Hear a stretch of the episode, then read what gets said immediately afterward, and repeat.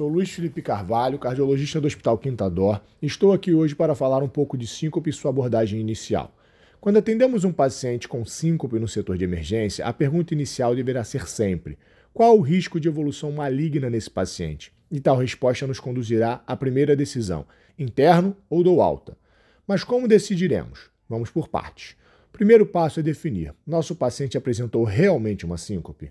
A definição de síncope é a perda transitória da consciência devido a baixo fluxo sanguíneo no cérebro. Caracteristicamente, o quadro terá uma instalação rápida, mesmo que precedido de pródromos, uma duração curta, descrita em guideline como poucos segundos, e uma recuperação espontânea. Se qualquer uma dessas características não estiver presente, deveremos questionar o diagnóstico de síncope. A causa desse baixo fluxo sanguíneo cerebral transitório está associada a dois fenômenos possíveis: a queda abrupta da resistência vascular periférica ou a redução abrupta do débito cardíaco devido a BRAD ou taquiarritmias. Diagnósticos diferenciais comuns são crises convulsivas, das quais podemos diferenciar através do tempo de duração e do período de desorientação e bradipsiquismo pós-ictal.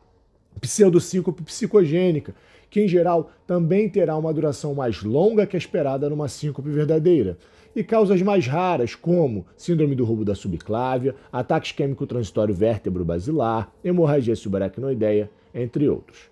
Sabemos então que o mecanismo fisiopatológico está vinculado à queda de fluxo no sistema nervoso central. E para isso ocorrer, temos basicamente três modelos etiológicos que poderão se subdividir em várias causas. Esses três modelos são síncopes reflexas, que estão relacionadas a episódios de tônus vagal exacerbado, gerando queda abrupta da resistência vascular periférica e ou da frequência cardíaca.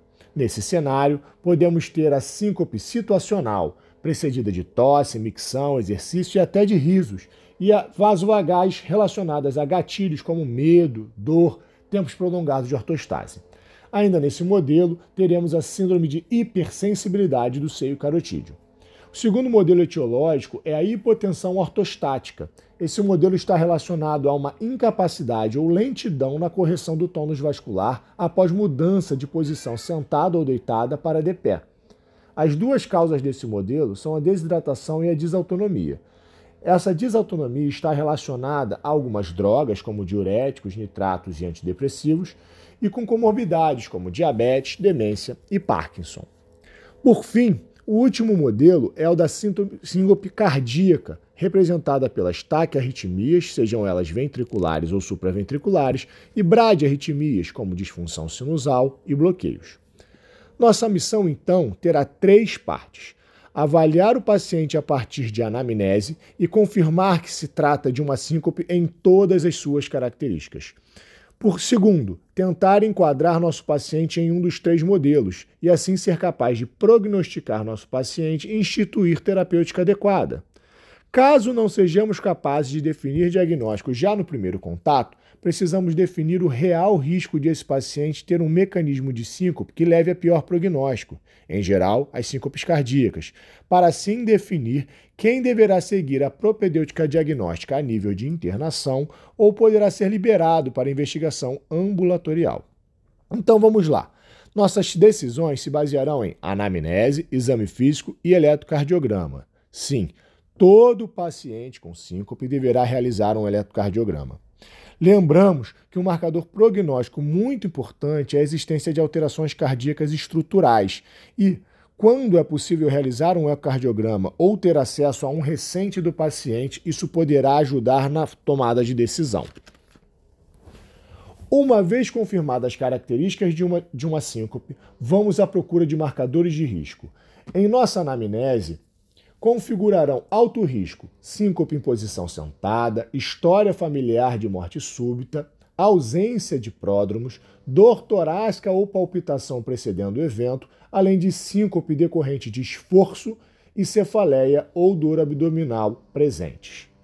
Em nosso exame físico, buscaremos alterações da frequência cardíaca, principalmente bradicardia, sopros cardíacos novos, sinais de sangramento gastrointestinais e hipotensão. Lembramos que, nos cenários de bradicardia, devemos levar em consideração a ausência de resposta cronotrópica positiva adequada. Por exemplo, se um indivíduo tem uma frequência cardíaca de 42 batimentos por minuto em repouso, porém, quando peço para realizar algum exercício, como por exemplo, levantar as pernas de forma alternada, e ele aumenta a sua frequência cardíaca, não configurará cenário de baixo débito relacionado à bradicardia. Por fim, o eletrocardiograma. Como falado antes, todos deverão realizar um eletrocardiograma. Nesse exame, buscaremos alterações usuais, como síndromes isquêmicas e as arritmias. Porém, devemos estar atentos a alterações mais raras, as quais só notaremos se estivermos ativamente à sua procura. São elas a síndrome de Wolff-Parkinson-White, determinada pela presença de pré-excitação ventricular, revelada no eletrocardiograma através de onda delta no QRS. Ela é mais bem vista nas derivações de V3 e V4. Devemos procurar também síndrome de Brugada, uma canalopatia com padrão específico no eletrocardiograma V1 e V2, que, que é muito relacionada à morte súbita. Alterações do QT, seja o QT curto ou o QT longo. Onda epsilon, característica da displasia arritmogênica de VD. E por fim, alterações da repolarização com ondas T negativas e profundas nas derivações precordiais, características da miocardiopatia hipertrófica. Portanto, nossa missão será confirmar que o quadro é síncope evento de perda de consciência, de instalação aguda e rápida, duração curta e recuperação completa e espontânea, e em seguida buscar dados em anamnese e exame físico e eletrocardiograma que sugiram cardiopatia estrutural ou que o evento seja de origem cardiogênica, denotando maior gravidade e assim necessidade de investigação sob monitorização em ambiente hospitalar. Num próximo episódio, discutiremos o tratamento dos diversos tipos de síncope. Obrigado e até a próxima.